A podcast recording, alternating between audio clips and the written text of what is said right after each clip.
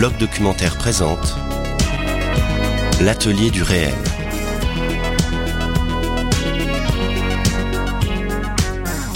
Bienvenue dans l'atelier du réel, le podcast du blog documentaire.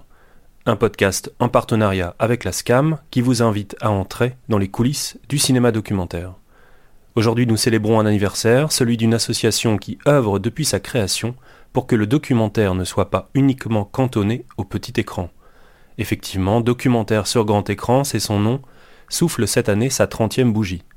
L'occasion de nous lancer, avec sa présidente, dans un éloge du grand écran, de la salle de cinéma, en somme, de ce beau rituel qu'est la projection collective.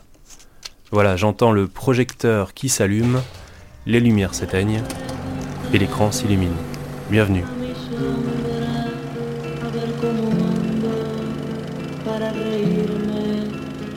Mientras el llanto con voz de templo rompe la sala regando el tiempo.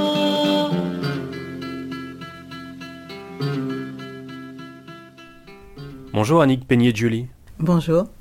Vous êtes donc présidente de l'association Documentaire sur grand écran, mais aussi journaliste. Vous avez travaillé pendant plus de 20 ans pour le quotidien Libération.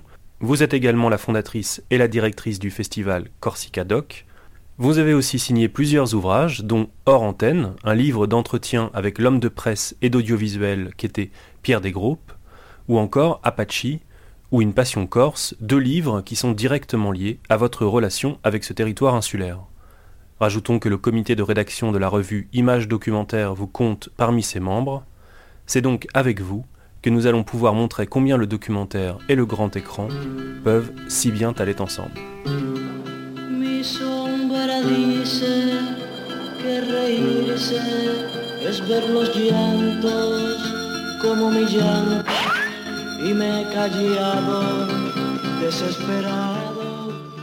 Commençons d'abord par vous, et plus précisément par votre rapport au cinéma documentaire. On parle parfois d'un déclic, d'une rencontre, chez ceux et celles qui se passionnent pour ce cinéma-là, pour cet autre cinéma, dit le cinéma du réel. Comment avez-vous rencontré, vous, le cinéma documentaire bah, C'était une période euh, dans les années 80-90 où le documentaire, on le rencontrait à la télévision, nulle part ailleurs. Et il s'avère que moi, j'ai travaillé à Libération depuis euh, les années 80, début des années 80. Et euh, au fur et à mesure de mes, de mes disons, circulations à l'intérieur du journal, je me suis retrouvée très souvent à travailler sur les films à, les films à, la, télévision et euh, parfois quand ils passaient effectivement en salle, mais c'était rarissime, quasiment, quasiment pas, ou des, films animaliers qui n'étaient pas de, de l'ordre de films à, à, supporter une critique de cinéma, évidemment. Donc, euh, à la télévision, j'ai commencé à découvrir euh, ce cinéma documentaire, pour moi, qui liait à la fois mon amour du cinéma et euh, mon amour de, du réel, de l'actualité. Et là, je trouvais que ça, c'était une, synthèse souvent, euh, souvent remarquable. Pas toujours, hein, évidemment, mais souvent remarquable et qui n'intéressait absolument pas les critiques de cinéma de Libération et des autres journaux non plus. Et donc, je me suis retrouvée un petit peu en, pas en charge parce que c'était pas c'était pas le cas, mais de fait, c'était euh, souvent moi qui m'occupais de, ces, films documentaires et je me suis retrouvée dans cette période où il y a eu une explosion de euh, d'inventivité, de créativité dans le cinéma documentaire. Donc c'est voilà, ça, c'était concomitant et du coup hyper intéressant. Alors il y avait aussi à, Libération Édouard Vintrop qui qui était quelqu'un aussi qui lui du service cinéma, qui s'intéressait aussi au documentaire. Et euh, je crois qu'on était assez, euh, euh, proches pour se parler de, ça. Mais moi, j'étais en dehors hein, du service critique cinéma, qui était très une espèce d'espace très fermé autour de Serge Danet, Gérard Lefort. Didier Perron était encore un petit, un petit garçon à l'époque et euh, Louis Korecki, qui a eu son, importance euh, également. J'en oublie peut-être. Ah bah oui, Olivier Séguret, évidemment, qui était, qui était vraiment un très très bon critique.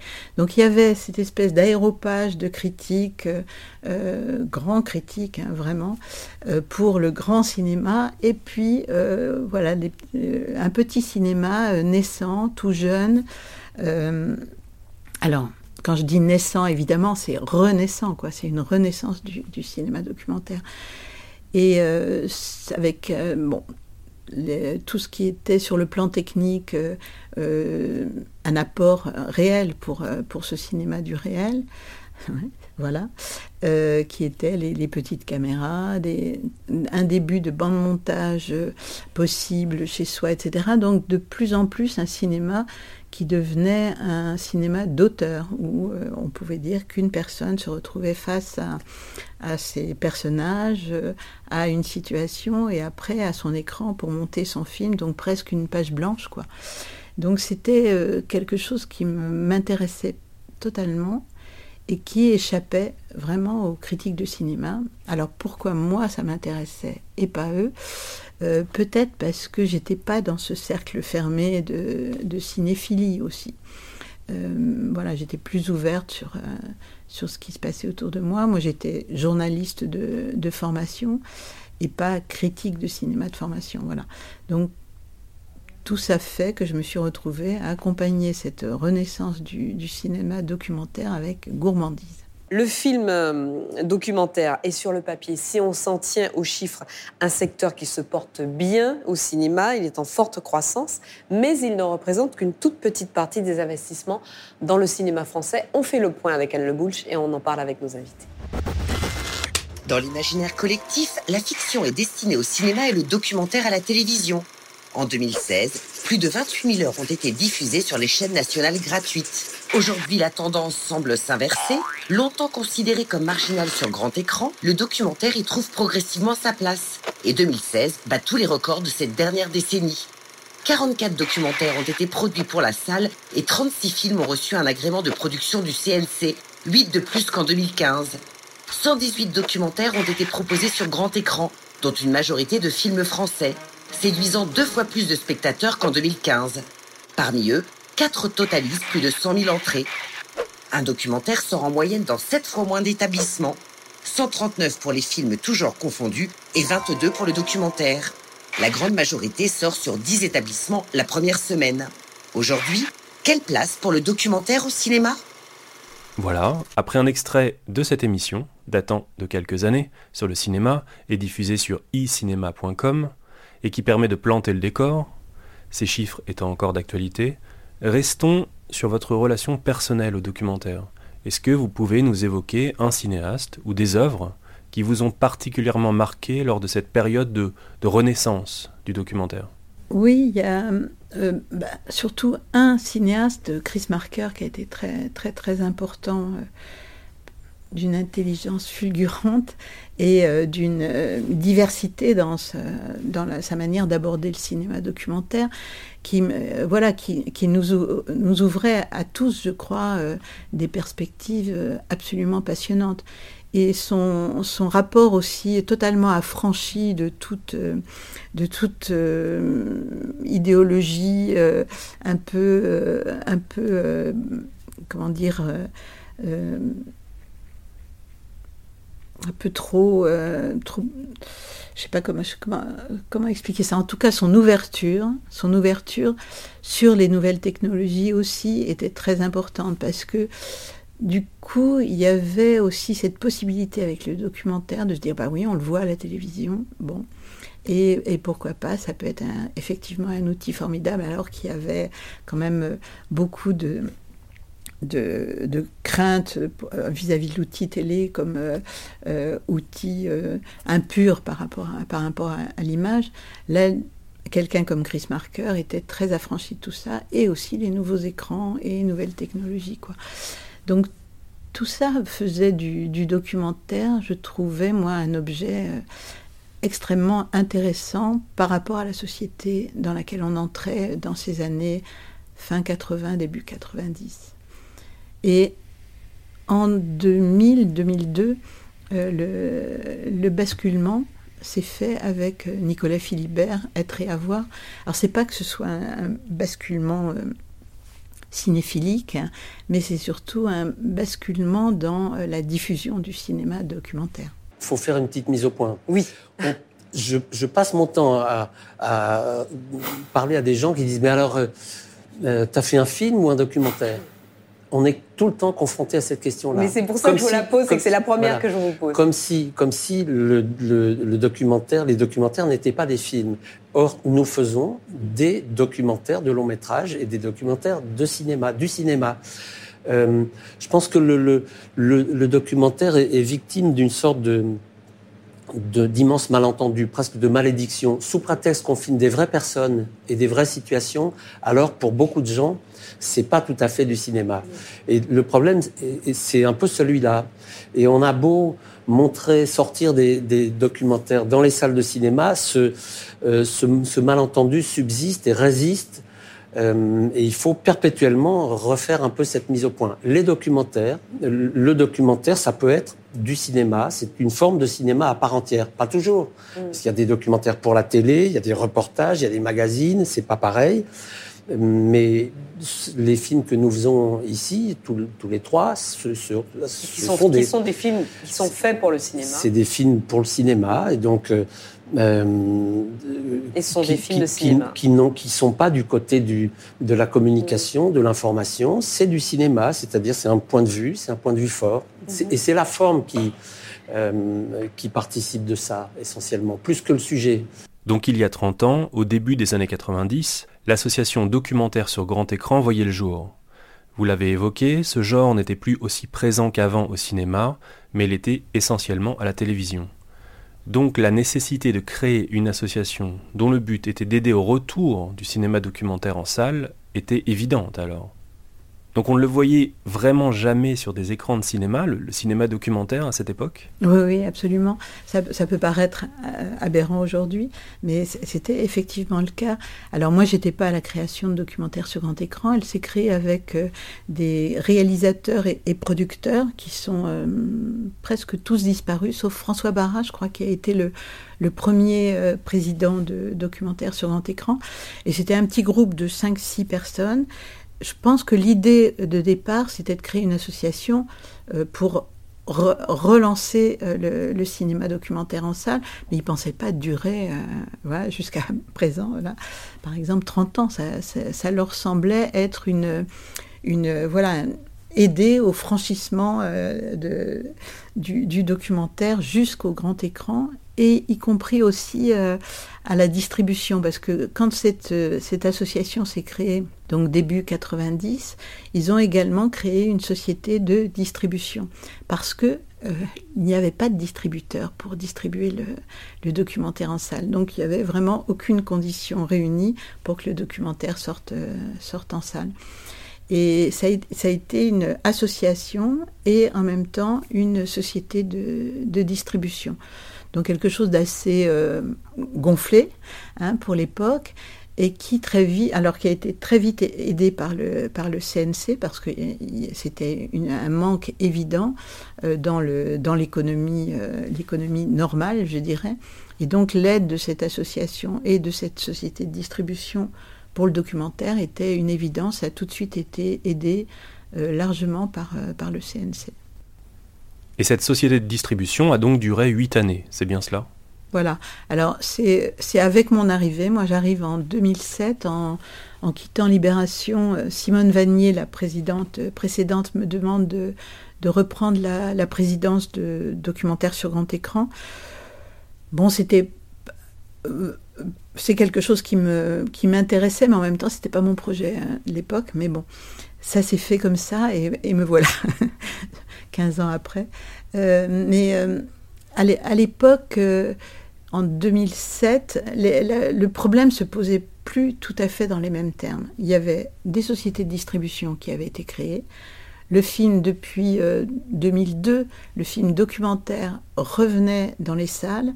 Donc il y avait à nouveau toute une économie et de la distribution et de la diffusion du documentaire, je veux dire sur le plan, euh, d'une économie normale qui se remettait en, route. Et donc on n'était plus tout à fait, on n'avait plus tout à fait notre utilité.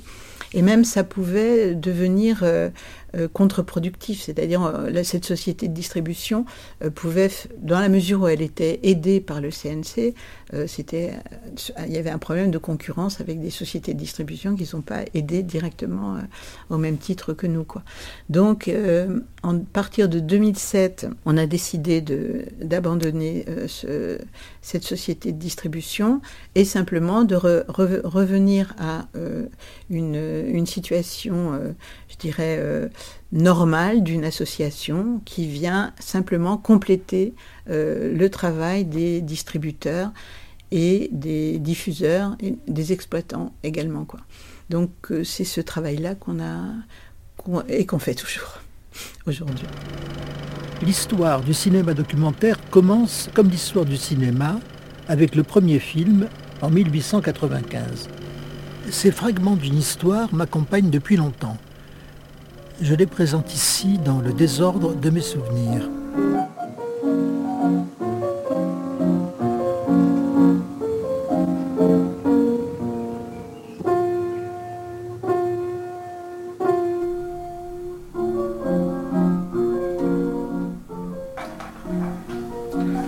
L'ombre fait voir.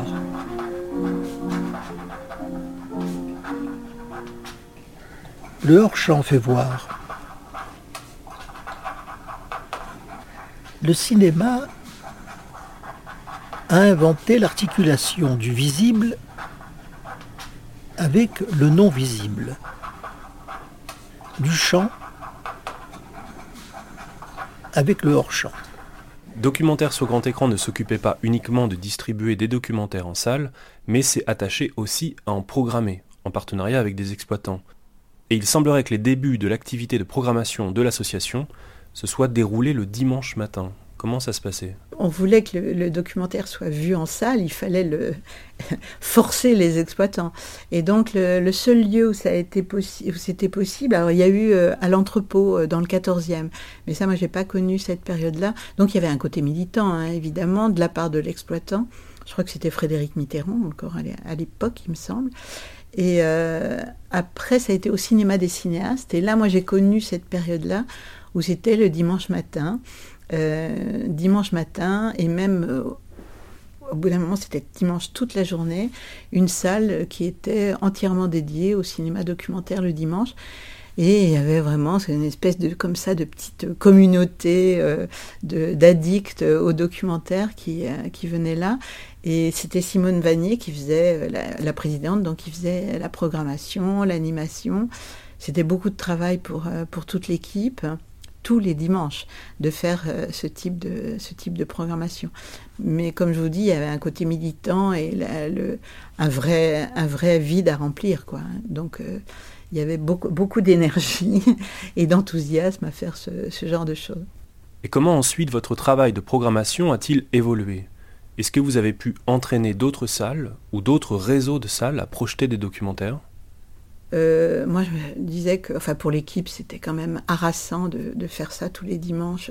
Donc, on allait chercher une autre, autre manière de, fonctionner, d'autant que, voilà, il y avait des distributeurs, mais il y avait aussi des salles qui montraient des films. Donc, ça devenait un peu, un peu obsolète, quoi, de, de faire ce, ce, genre de choses. Ça avait eu sa raison d'être, ça ne l'avait plus tout à fait. Donc, on a commencé à travailler avec d'autres salles en particulier avec le MK2, euh, MK2 Quai de Loire, euh, le Luminor, euh, enfin voilà, on a il y a eu des, des, des, périodes où ça s'est arrêté, des périodes où ça, a repris, ça dépendait un petit peu des, surtout des, directeurs de salle, évidemment, ça dépend de leur désir.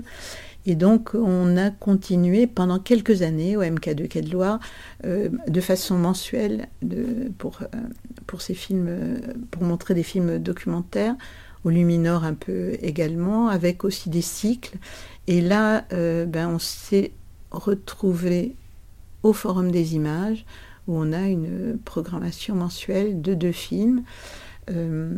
voilà, on a aussi des des, aides aux films qui sortent en salle, enfin voilà, disons une, espèce de petit éventail de, dispositifs d'aide à la diffusion et à la programmation euh, qui s'étale sur toute l'année. Quelque chose de nouveau apparaît avec le premier long métrage documentaire, une complicité entre filmeurs et filmés. C'est une mise en commun, l'autre nom de mise en scène. Sans cette complicité, on ne peut imaginer que soit possible une scène comme celle du réveil de la famille dans l'igloo.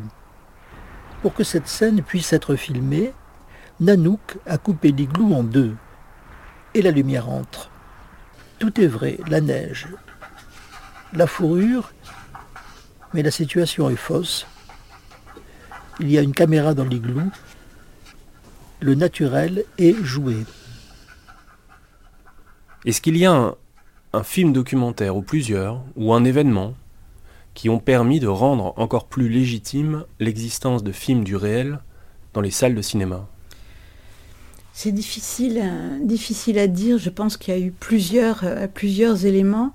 Euh, je pense que le, fait que des réalisateurs de films de fiction se mettent eux aussi à faire des films documentaires, voilà, ça, fait que le, documentaire sort de la, du genre hein, euh, et devient du cinéma. Euh, il peut être, je pense que par exemple la contribution d'un film euh, d'animation comme Valse avec Bachir, c'est quelque chose de, de, très important, mine de rien, pour comprendre que le documentaire, ce n'est pas ce qu'on peut voir effectivement plutôt majoritairement à la télévision que ça peut être un film d'animation, que ça peut être euh, du cinéma, qu'il y a sans doute aussi une partie mise en scène, une partie euh, voilà qu'on peut appeler dispositif, euh, dispositif de mise en scène, une partie euh, qui n'est pas obligatoirement de la fiction, mais qui est du on rejoue, donc on est dans le cinéma.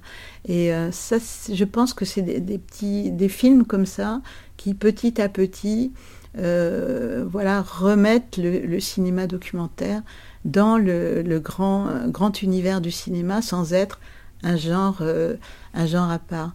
Je me souviens que, pour donner un, petit élément, revenir un peu à être et à voir, euh, il y a eu, vous vous en souvenez, tout un débat euh, à la suite de la plainte de l'enseignant qui était filmé dans ce film-là, qui avait considéré qu'il avait des droits d'auteur lui aussi, puisqu'il avait contribué par ce, qu'il est lui-même et par euh, ce qu'il apprend aux élèves. Donc son enseignement devenait aussi un objet, euh, disons, euh, artistique, on peut dire comme ça, et qui devait lui aussi recevoir des droits d'auteur au même titre que Nicolas Philibert. J'avais fait une petite enquête à la suite de ce, de ce procès qui a eu lieu et qui est hyper intéressant si on, si on veut, réfléchir à ce que c'est que le, cinéma documentaire. Et j'avais, parce que lui, il avait, euh, entre autres, euh, s'était plaint du fait qu'il n'avait pas été payé, mais du tout. C'est pas seulement droit d'auteur, mais pas payé du tout.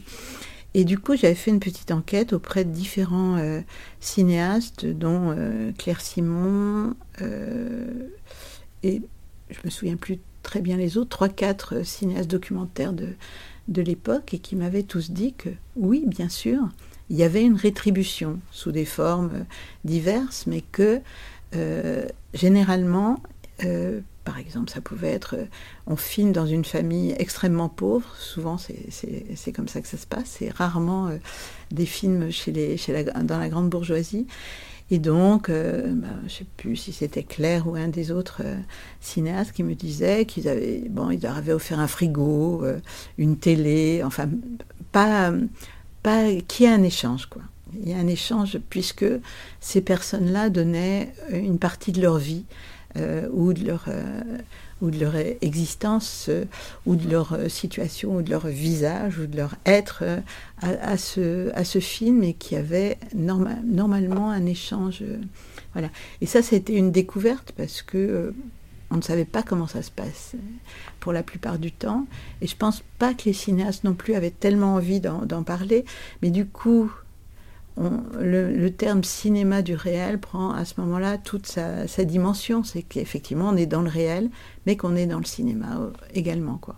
Il y a cette espèce de paradoxe que le cinéma documentaire renferme pleinement et fortement. Dans l'ambiance assourdissante des treuils pneumatiques, les tueurs et ouvriers des chaudoirs travaillent entourés des vapeurs grises du sang des bêtes. André Brunier, l'un des plus fins merlins de la Villette. L'introduction du jonc qui suit le canal médulaire a pour effet, en détruisant la moelle épinière, de supprimer les réflexes de l'animal.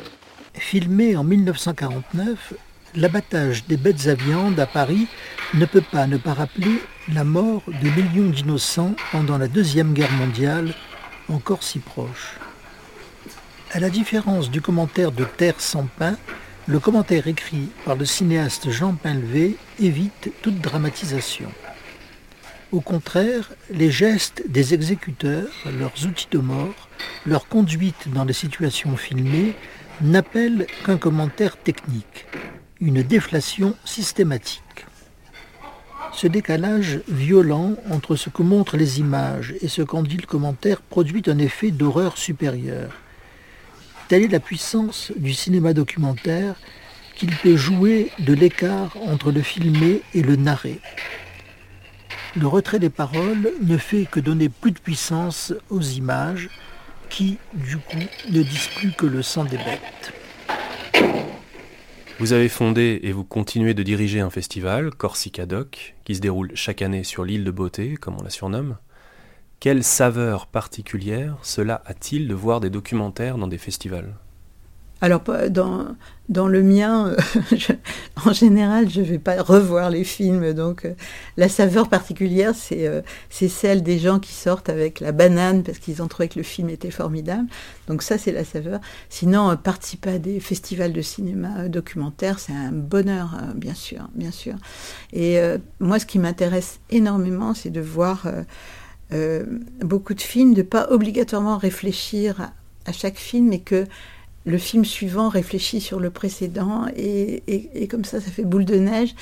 Et à la fin, de, quand on a vu euh, une vingtaine de films en, quelques jours, euh, y a, on est rempli de, de réflexions, de, la manière dont ces films-là se sont parlés, ont fait écho ou pas, ou se sont euh, cognés. C'est absolument passionnant. On a l'impression de là, on gagne, euh, on gagne énormément d'intelligence avec ce cinéma et, sur ce cinéma. Vous contribuez d'ailleurs, avec Documentaire sur grand écran, à promouvoir ces, accélérateurs d'intelligence que sont les festivals de documentaires en décernant des prix dans le cadre de certains d'entre eux. C'est bien cela? Bah, Ça nous a semblé important de, de distinguer dans des festivals de, bon, c'est toujours un peu problématique. Hein, justement, je viens de vous dire qu'il s'agissait de mêler le, documentaire dans le euh, grand univers du cinéma. Donc, donner un prix du documentaire, ça, peut sembler euh, un peu contradictoire. Mais je pense qu'on en est encore dans une phase où il faut le distinguer, le, documentaire, lui, donner de la visibilité. C'est pour ça qu'on a cherché à le faire dans des, des grands festivals fiction documentaire et à Clermont-Ferrand, par exemple, c'était le premier festival où on a demandé à faire ce genre de choses. Euh, ça avait tout son sens parce que le court métrage est un, un, cinéma très très jeune. Et dans, à Clermont-Ferrand, jusqu'à présent, c'était euh, ben, vraiment partie euh, vraiment très très très petite dans, dans leur programmation. Et donc, distinguer le documentaire à ce moment-là à Clermont-Ferrand, euh, ça prenait tout son sens. Et ils avaient un changement d'équipe euh, aussi. L'équipe du festival a changé. Et euh, les jeunes qui arrivaient avaient vraiment tout à fait conscience que le documentaire avait toute sa place. Donc ça a été très bien. On le fait également au festival d'Amiens. Voilà. On, avait eu cette idée de l'œil d'or au festival de Cannes. Euh, alors nous, ça ne s'appelait pas l'œil d'or, mais on avait eu cette idée en même temps que Julie Bertuccelli de, récompenser un film documentaire dans ce grand festival de Cannes où le documentaire est d'une absence euh, cruelle. Et euh, voilà, ça fait quelques années que ça existe, c'est dur.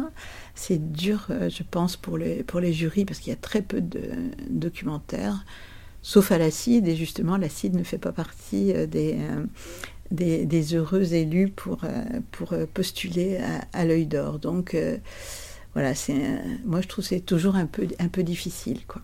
Mais voilà, c'est, je pense que c'est pas un but pour nous de, de, décerner des prix du documentaire dans les festivals qui mélangent les deux, mais c'est une étape.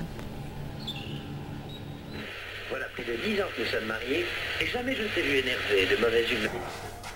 Le spectateur n'est pas à séduire, ni à protéger plutôt à choquer. Toute une classe conditionnée de copropriétaires est prête à la relève. Classe qui fait les bonnes élections, culture en toc, dans construction en toc.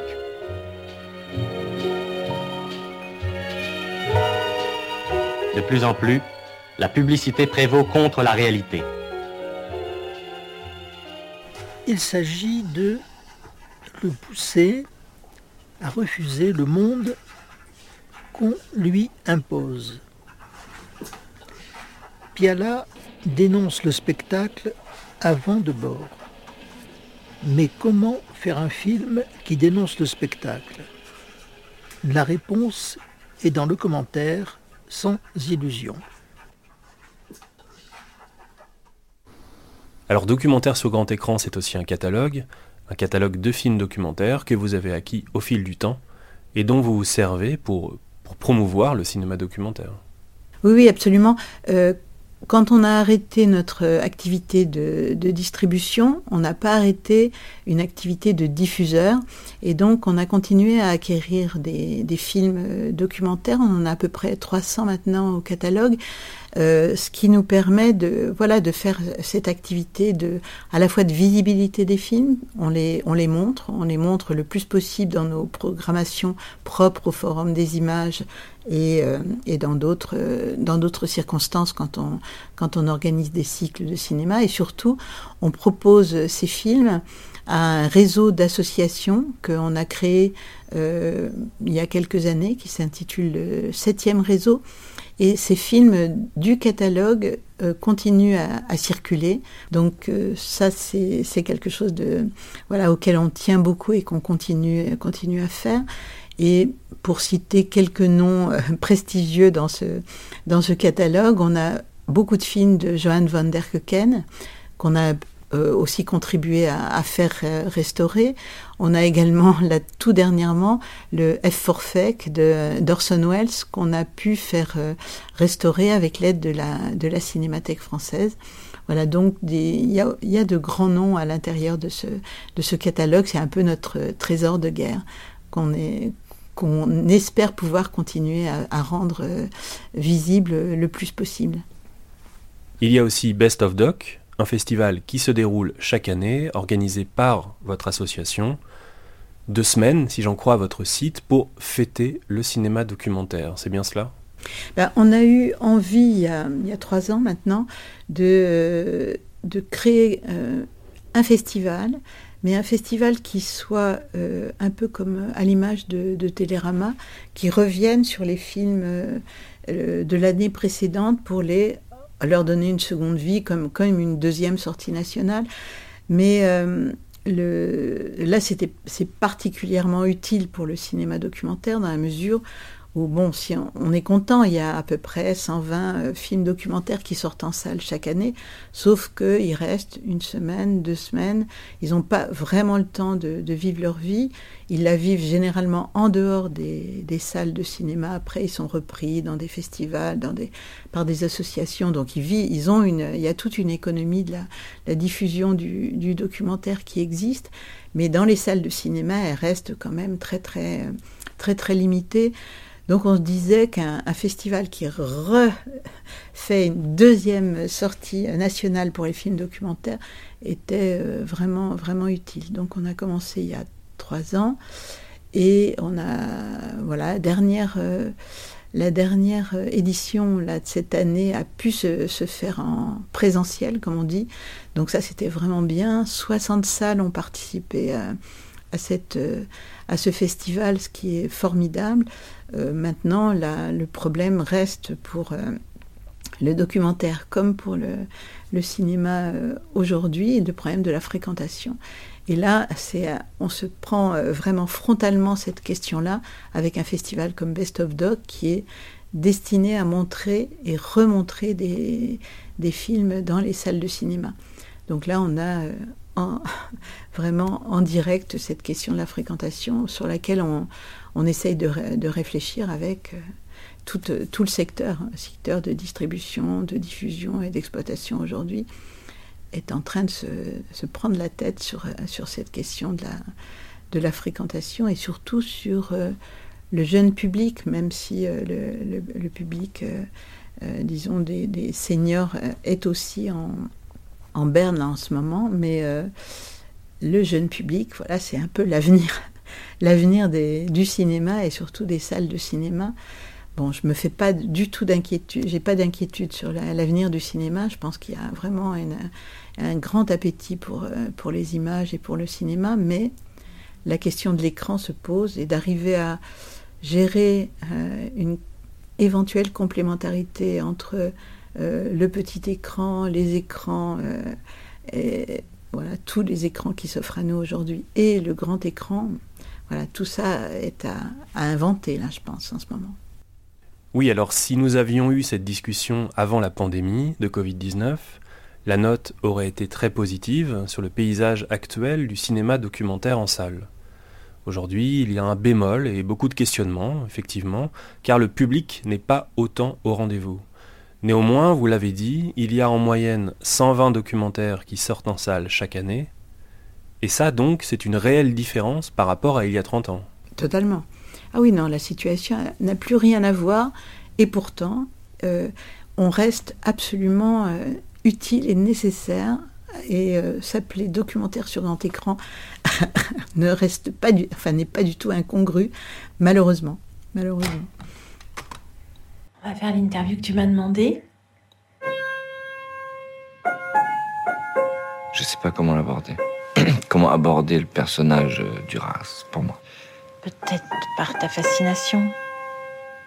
Tout de suite, ça a été euh, le texte qui m'a complètement séduit et ça m'est tombé dessus. Et bon, après, évidemment, j'ai écrit très souvent, mais toujours sans réponse. Le, le, seul mot qui revenait, c'est ça. Je vous aime. Non, mais c'est extraordinaire. Peut-être pouvez-vous nous citer un documentaire qui vous a particulièrement marqué depuis que vous êtes présidente de l'association Un documentaire sorti en salle, bien sûr. Il y en a tellement. Alors, je, parlais de Chris Marker. Est-ce que c'est principalement euh, lui? Euh, oui, d'une certaine manière. Maintenant, euh, aujourd'hui, il y a des, il y a des œuvres. bon, je sais pas, celle de Claire Simon qui m'intéresse vraiment, même si tout, tout n'est pas pour moi un chef-d'œuvre dans son cinéma, mais en tout cas, il y a un vrai travail qu'on peut, qu'on peut appeler œuvre là. Et y compris, alors elle est assez, euh, c'est pour ça que c'est pas si mal de prendre cet exemple, elle est assez symptomatique d'une cinéaste qui est partie euh, du cinéma du réel, elle est partie des ateliers Varan, donc là, cinéma direct, hein, on est dans le, dans a priori dans la pureté euh, euh, documentaire, et elle va jusqu'à euh, son dernier film, Vous ne désirez que moi, euh, où là, euh, c'est est-ce que c'est du documentaire Est-ce que c'est de la fiction? C'est les deux, c'est tout, c'est du cinéma. Et c'est, elle est allée jusque-là et elle est passée par euh, de la fiction à partir du documentaire, du documentaire un peu fictionné. Enfin, je trouve qu'elle est extrêmement symptomatique euh, de, euh, de l'évolution du cinéma documentaire. C'est pas simplement une évolution linéaire, mais de voilà l'éventail des possibles euh, dans, le, dans le cinéma documentaire et elle va jusqu'au bout dans, ce, dans cet éventail, elle va chercher tout, tout ce qui est possible. Et ça, c'est euh, voilà, c'est quelque chose que j'ai trouvé euh, hyper intéressant. Après, il y a des, des cinéastes absolument passionnants, un Ross McElwee aussi qui fait œuvre, et là, c'est totalement différent. Là, pour le coup, c'est presque un genre, hein, euh, cinéma euh, de l'intime, cinéma du journal, euh, journal intime. Jonas Mekas, voilà, bon, je ne peux pas citer, citer tout le monde, il y en a beaucoup, beaucoup qui m'intéressent à des titres totalement différents. Ce film n'a pas été joué par des acteurs, mais vécu par des hommes et des femmes qui ont donné des moments de leur existence à une expérience nouvelle de cinéma vérité.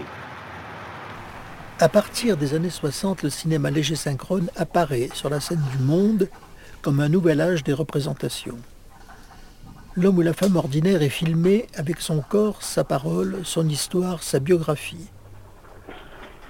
Tout cela va ensemble, forme un tout. Samedi 2 mars, ces paysannes prolétarisées, on me dit qu'elles sont des backward classeuses, euphémisme pour désigner les hors-castes, les intouchables. On les exploite, on leur vole leur vie.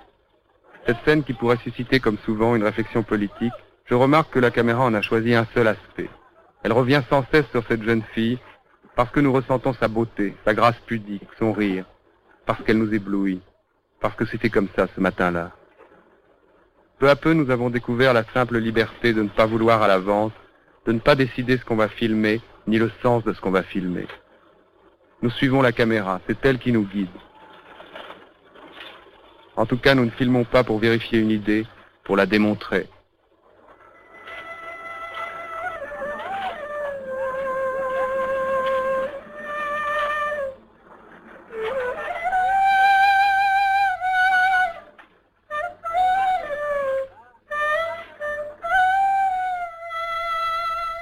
Alors néanmoins, il n'y a pas eu que la salle de cinéma que vous avez visée pour valoriser le cinéma documentaire, puisque vous êtes lancé également dans l'édition de DVD, qui correspond plutôt pour un film à la vie d'après, disons. Où en êtes-vous avec cette autre activité? Alors pour l'instant, on a laissé tomber, euh, parce que c'est euh, c'est assez difficile de, de, faire à la fois un festival, c'était un peu l'un ou l'autre, quoi soit le festival Best of Dogs, soit euh, l'édition euh, de, de documentaire. Notre idée au départ, c'était collection particulière, c'est-à-dire on n'édite pas un film, mais on édite euh, a priori deux, trois films, et avec l'idée de sortir, du simple, de la simple euh, euh, collection de films et d'en faire une espèce de concept. Quoi. Donc par exemple Claire Simon, pour revenir à elle, où on a montré ses premiers, euh, ses premiers gestes cinématographiques en vidéo. donc là voilà, essayer de, trouver dans l'œuvre d'un cinéaste ce qui le caractérise ou ce qui peut être vraiment intéressant dans, son, dans sa démarche. Quoi. Donc euh, c'était un gros travail, c'était un travail hyper intéressant, mais on peut pas, on pouvait pas faire euh, faire les deux. Et il y a toujours une place, je pense, pour euh, l'édition l'édition vidéo aujourd'hui dans cet esprit-là, avec un, esprit de, de, collection particulière et de et de, de travail aussi de, de bonus hein, qui est très très très très important. Et là, le travail que, que, que font certains et autres éditeurs aujourd'hui est, vraiment, très, bien. Je pense que c'est le seul, euh, seule perspective d'avenir pour, euh, pour l'édition vidéo, mais je pense qu'elle en a dans cet esprit-là. On a entendu d'ailleurs à plusieurs reprises, en alternance avec vos propos dans ce podcast, des extraits de Cinéma documentaire, fragment d'une histoire de Jean-Louis Comolli un film que l'on trouve justement en DVD dans la collection particulière de votre catalogue. Alors non seulement édité, mais euh, produire et initier. C'est-à-dire qu'à l'époque, ça nous a justement, là c'est ce qu'on fait en ce moment, hein, d'essayer de, revenir un peu sur une histoire euh, du, cinéma documentaire. Alors là, pour le coup, plutôt sur euh, l'évolution et sur l'esthétique, hein, les questions les questions esthétiques et, du cinéma documentaire. Notre première idée, c'était de le demander à Luc Moulet, et parce que, bon, voilà, avec son, regard euh, d'abord de critique, mais aussi extrêmement caustique et, euh, humoristique, c'est euh, très, très intéressant. Hein, son regard sur l'histoire du documentaire, il a démarré avec nous ce travail, et après, il est tombé malade, donc il n'a pas pu, pas pu terminer. Et on a pensé à Jean-Louis Comolli, parce qu'évidemment, Jean-Louis il a euh, lui aussi euh, pareil, hein, avec un autre euh, état d'esprit totalement différent de, Luc Moulet, mais un peu la même histoire, à la fois de critique, de réalisateur et d'historien. ils avaient tous les deux ces, trois, ces trois caractéristiques. Et donc, on a demandé à Jean-Louis de, faire ce travail-là. et il en, a, il en a fait quelque chose d'hyper intéressant. Et pour nous, ça, voilà, c'est modeste, hein, c'est 50 minutes et c'est une vision du cinéma documentaire, mais ça nous semblait important dans, le cadre de notre association, d'avoir aussi euh, ce travail-là d'apport euh, euh, d'histoire sur le cinéma documentaire. Après avoir proposé il y a quelques mois un montage autour de la salle de cinéma, voici dans Bleu Up un nouveau sujet sur le même thème, mais sous la forme d'un top 5. Car des salles de cinéma au cinéma, il y en a beaucoup, il y en a tellement. Des salles publiques, ou des salles privées, des salles modestes, ou des multiplexes, des salles d'hier ou des salles de demain, des salles plutôt réceptives ou des salles nettement moins, des salles silencieuses ou des salles bruyantes et même très très bruyantes, bref, des salles de cinéma en veux-tu en voilà, de quoi donc faire un petit point sur la question. Citons cette fantastique ode au cinéma en salle, celle de Jean-Luc Godard. Quand on va au cinéma, on lève la tête, quand on regarde la télévision, on la baisse. Phrase coup de poing, très bien construite d'ailleurs, quasi symétrique sur la forme, et pourtant tout en opposition sur le fond. Donc elle s'applique aussi au cinéma documentaire. Ah ben oui, mais bien sûr, d'emblée c'est un peu ça qui a guidé la création de, cette association. Maintenant je pense que euh, bon c'est du Godard, hein, c'est euh, effectivement coup de poing et, euh, très très sur voilà très antinomique hein, les deux. Mais je pense qu'aujourd'hui c'est est-ce qu'on peut réellement dire ça aujourd'hui? Je crois pas. Je crois qu'il y a aussi euh, des, petits écrans où on baisse la tête et qui peuvent nous conduire euh, au grand écran. Je pense qu'il y a des allers-retours entre les deux. C'est pas l'un ou l'autre. Et ça, je trouve c'est intéressant et c'est là-dessus qu'il faut qu'on joue. Sinon, on est perdu. Nous avons cru à ce que nous montraient les écrans de cinéma. Les doutes sont venus. Mais il y a toujours l'espoir que le cinéma nous fasse voir le monde et nos contemporains comme jamais les médias ne nous les font voir. À contre-courant, autrement. Alors pour finir, évoquons un questionnement plus général. Ce qui interroge parfois, c'est pourquoi c'est plus simple de trouver son public pour la fiction que pour le documentaire, au cinéma en particulier. Mais on pourrait aussi évoquer la force du roman par rapport à d'autres genres littéraires, par exemple, jugés plus difficiles, plus confidentiels. Pour quelles raisons raison plurielle sans doute, il convient d'aider, de soutenir, d'accompagner, comme vous le faites, ce cinéma-là auprès des spectateurs. Qu'est-ce qui lui manque, au fond, au cinéma documentaire pour les trouver d'emblée, de lui-même? Hmm. Il y a plusieurs choses. Je pense que historiquement, ces années 50 où le documentaire ne se trouvait que en télévision a beaucoup marqué à la fois les créateurs, les réalisateurs, et le public. Le public a perdu l'habitude du, documentaire en salle et la création euh, documentaire a été très très très marquée par euh, la télévision. Donc avec euh, des 52 minutes, qui, avec un cahier des charges extrêmement précis, ce qui est quand même assez néfaste à toute créativité possible.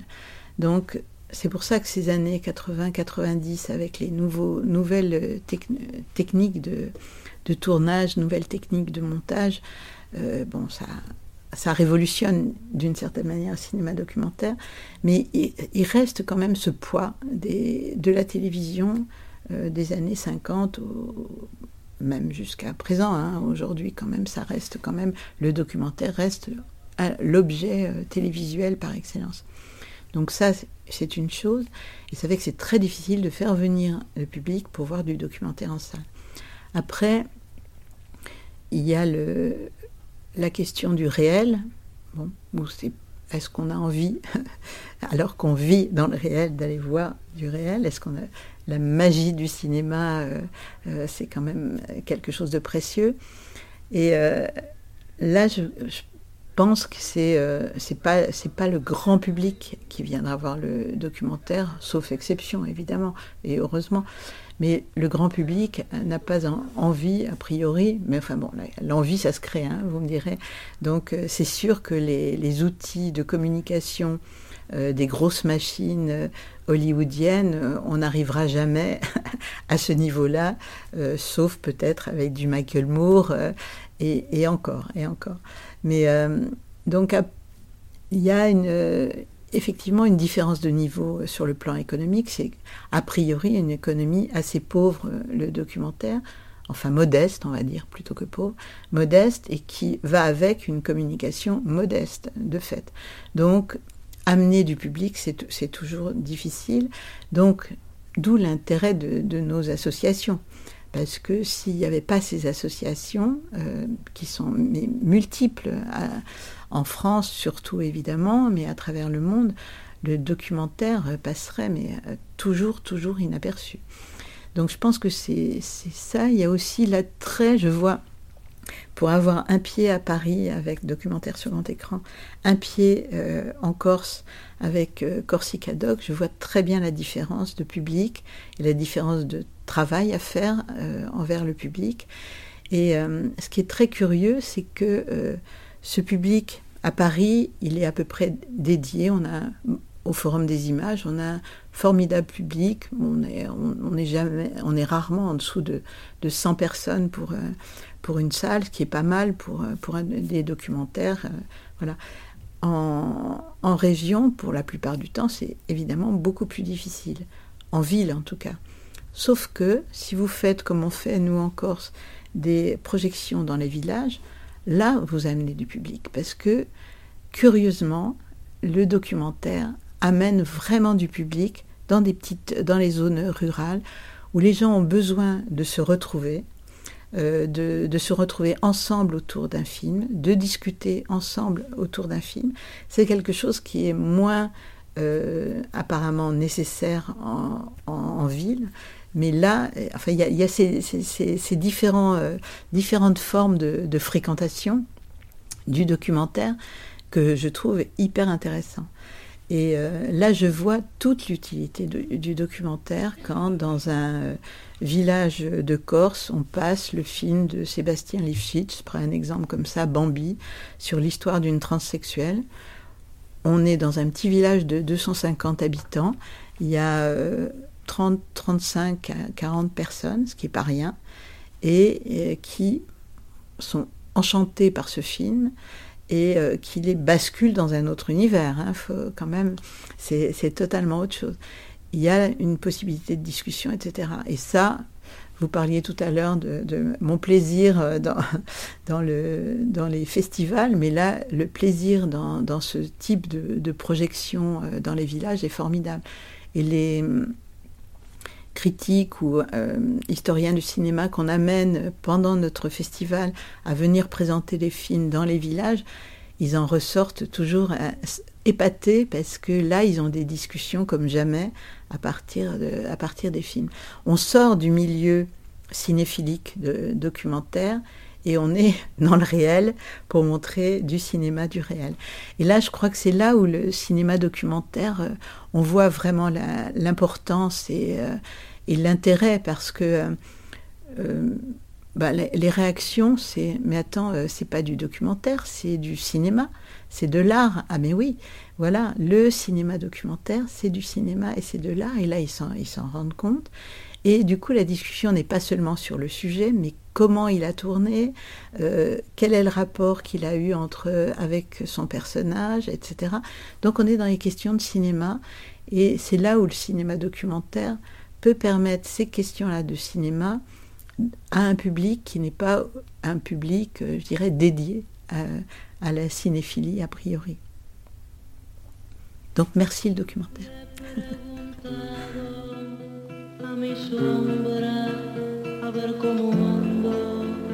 para reírme mientras el llanto con voz de templo rompe en la sala regando el tiempo. Merci Annick Peignet-Julie. Merci à vous.